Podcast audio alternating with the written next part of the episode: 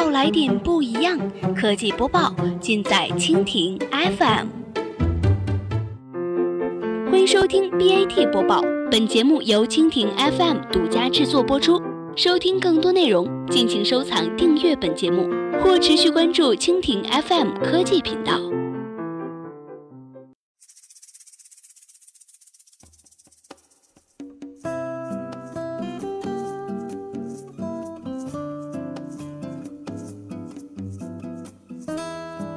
大家好，欢迎收听今天的 BAT 播报。今天呢，我们来关注一下绿色和平组织 BAT 可再生能源利用率远低于美国的科技巨头。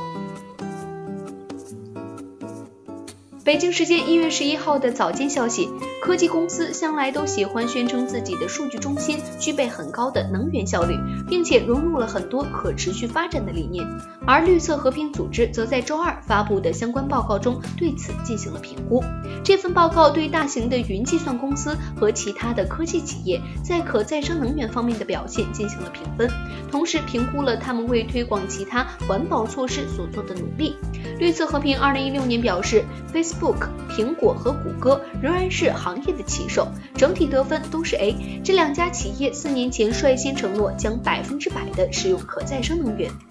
绿色和平组织使用清洁能源指数来衡量企业通过可再生来源和水电渠道获得的清洁能源总量。此外呢，还评估了一家公司对其能源来源和规划的开放度和透明度，以及一家公司对清洁能源的支持程度。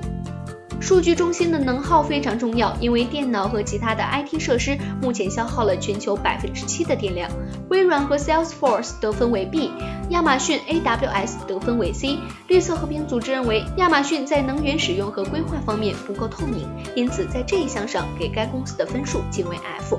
AWS 的确在去年达成了一些重大清洁能源交易，包括使用北卡罗来纳州和德克萨斯州的风力发电厂。但是绿色和平组织表示，由于该公司持续缺乏透明度，加之在弗吉尼亚州以及其他市场的快速增长，主要是依靠污染能源，所以目前还不清楚 AWS 云计算服务是否真正的走上了可再生能源道路。谷歌也采取了一些措施，增加了谷歌云的可再生能源使用率，而且还在新的市场加强部署可再生能源。但是该公司在透明度上不及苹果、Facebook 和 Switch。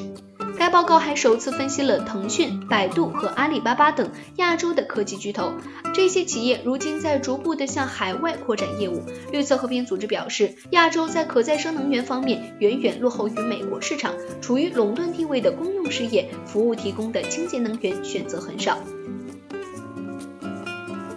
好了，以上就是我们今天节目的全部内容，感谢您的收听。如果您喜欢我们的节目，可以点击屏幕上方的星形来收藏我们的节目。明天同一时间，我们不见不散。